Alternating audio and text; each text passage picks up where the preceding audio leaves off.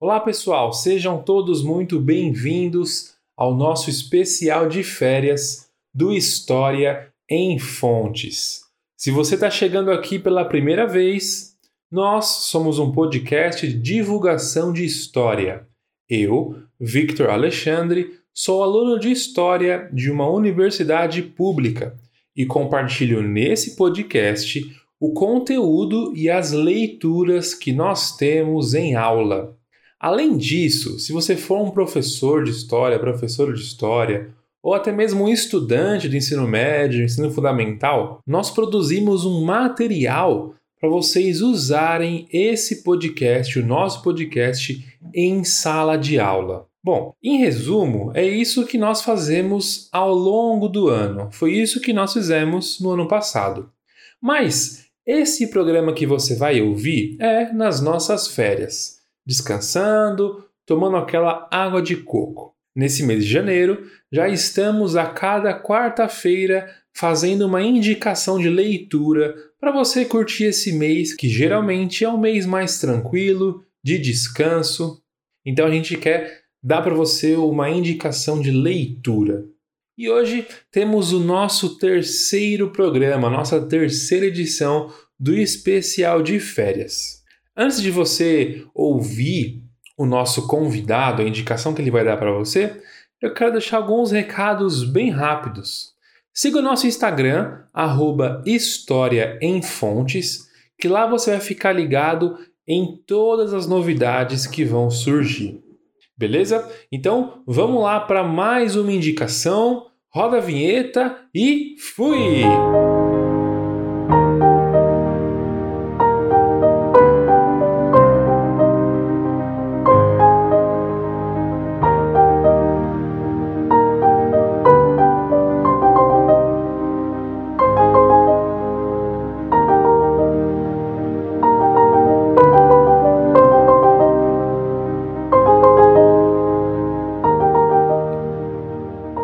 Ouvintes do podcast História em Fontes. Meu nome é Wilke, eu sou doutorando em História aqui na Universidade Federal de Minas Gerais e o livro que gostaria de recomendar para vocês é O Primavera no Espelho Partido, do uruguaio Mário Benedetti, um autor infelizmente ainda pouco conhecido no Brasil, sendo que a maioria das traduções de suas obras para o português foram feitas somente depois de sua morte, em 2009.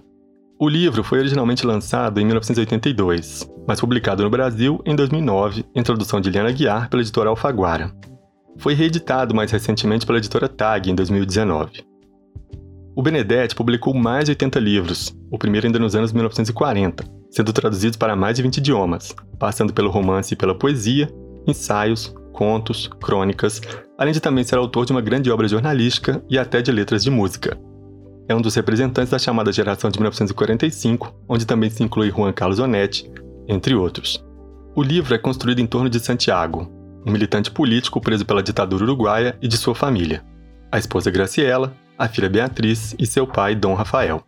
A narrativa gira em torno da vida de Santiago na prisão, entre os dias vazios e o medo constante da tortura e da morte, da esposa Graciela e da filha Beatriz, então exiladas na Argentina, e que alternavam entre a ausência de Santiago e um cotidiano ordinário dividido entre o trabalho da mãe, necessário para garantir o sustento da família, e a vida escolar da filha e suas descobertas.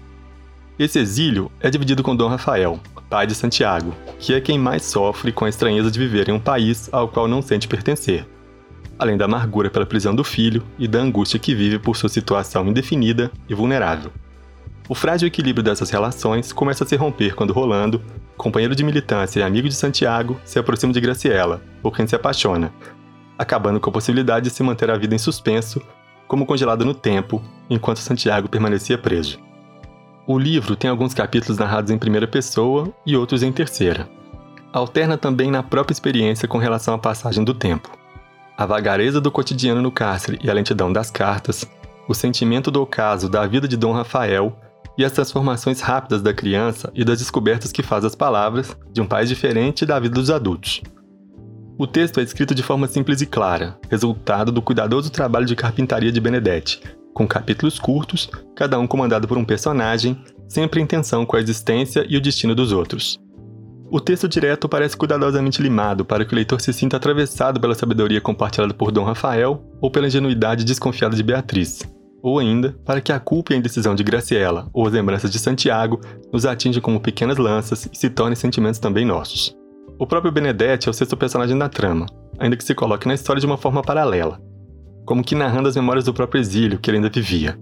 Pelo menos para mim demorou um certo tempo para entender quem era esse sexto personagem misterioso que parecia viver em um outro tempo, em outra trama e por que sua narrativa aparece no livro em itálico. O recurso tipográfico é interessante. O itálico é um tipo de letra que, ainda que guarde relação com a forma básica da fonte, tem características únicas, larguras e espaçamentos diferentes. Tem parentesco com a fonte irregular, mas é distinto.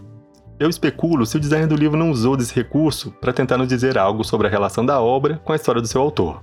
O Benedetti deixou seu país meses após o golpe que colocou Rua Maria Bordaberry no poder, iniciando uma ditadura civil-militar no Uruguai que duraria de 1973 a 1985. Aos 53 anos, ele teve que abandonar o cargo de diretor do Departamento de Literatura Hispano-Americana na Universidade de Montevideo e seguir para a Argentina, onde viveria até 1975. Nesse período, ele ainda mantinha a esperança de ficar perto da esposa, dos filhos e dos companheiros que fugiam do Uruguai mas as suas crenças políticas já lhe traziam consequências, e seu nome circulava como tendo ligação com os Tupamaros, grupo guerrilheiro fundado nos anos 1960 no Uruguai, que teve entre seus integrantes o Pepe Mujica, depois presidente do país entre 2010 e 2015. Quando o Benedetti descobre que ele estava em uma lista de pessoas marcadas para morrer, mantida por grupos paramilitares da direita argentina, ele foge para o Peru, onde ele ficou por seis meses. Gentilmente convidado a ser retirado dali, que é o eufemismo que ele usa no livro para narrar sua expulsão do país, o Benedetti volta para a Argentina e depois segue para Cuba, onde ele viveu entre 1976 e 1979. A estadia dele em Cuba foi marcada pela convivência com os exilados de muitos países, pelo seu trabalho na Casa das Américas e a sua relação turbulenta com a forma como o governo cubano conduzia as suas políticas culturais.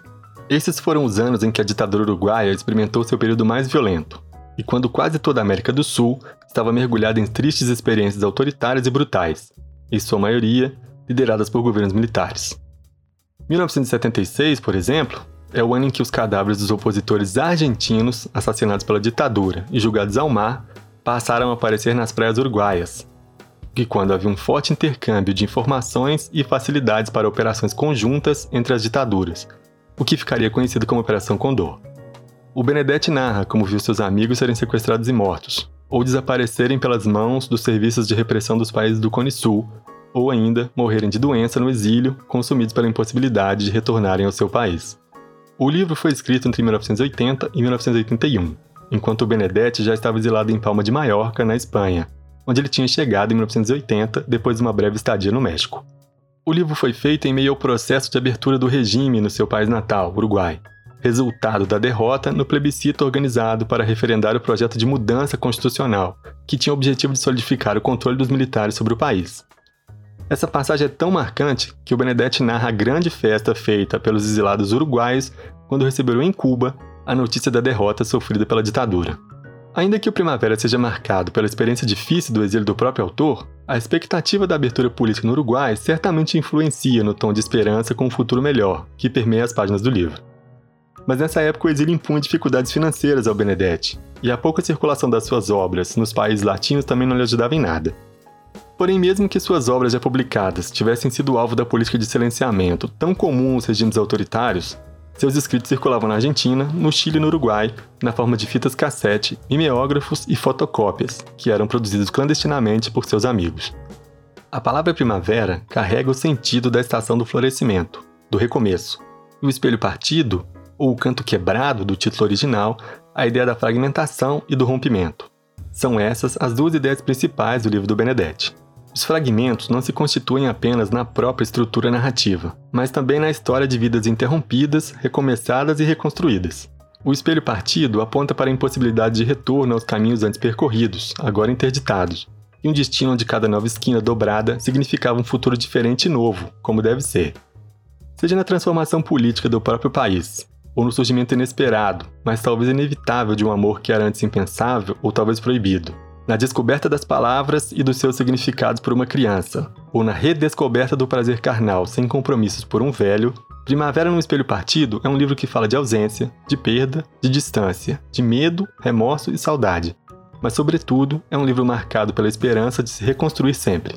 A vida segue implacável, ou como o próprio Benedetti diria em meu trecho favorito, Todo esse terremoto nos deixou mancos, incompletos, parcialmente vazios, insones. Nunca mais seremos o que éramos antes. Melhores ou piores, cada um saberá. Por dentro e às vezes por fora, uma tormenta passou sobre nós, um vendaval.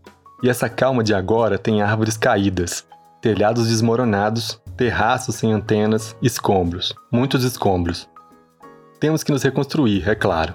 Plantar novas árvores, mas talvez não haja nos hortos as mesmas mudas, as mesmas sementes. Erguer novas casas, fantástico, mas será melhor que o arquiteto se limite a reproduzir fielmente o projeto anterior, ou será infinitamente melhor que repense o problema e desenhe um novo projeto que contemple as nossas necessidades atuais? Remover os escombros dentro do possível, pois também haverá escombros que ninguém poderá remover do coração e da memória. Para quem gosta da relação entre memória e história, recomendo também o livro Andaimes, traduzido e publicado pela editora Mundarel em 2017, em que o Benedetti trata em um tom bastante pessoal do exílio, mas sobretudo do conceito de desexílio, que é um neologismo que ele criou e que expressa todo o estranhamento que é o retorno do exilado ao seu país e à sua vida, um sentimento que de certa forma ele aborda também no Primavera. Para quem se encantar pela escrita limpa e fluida do Benedetti, eu também recomendo A Trégua, seu livro de maior sucesso editorial, que também aborda a imprevisibilidade da vida e de seus caminhos. E quem quiser se aventurar no espanhol, pode também saborear a sua vasta produção poética, ainda não traduzida para o português. É isso, pessoal. Espero que tenham ficado com vontade de ler o livro. Obrigado pelo convite e até mais.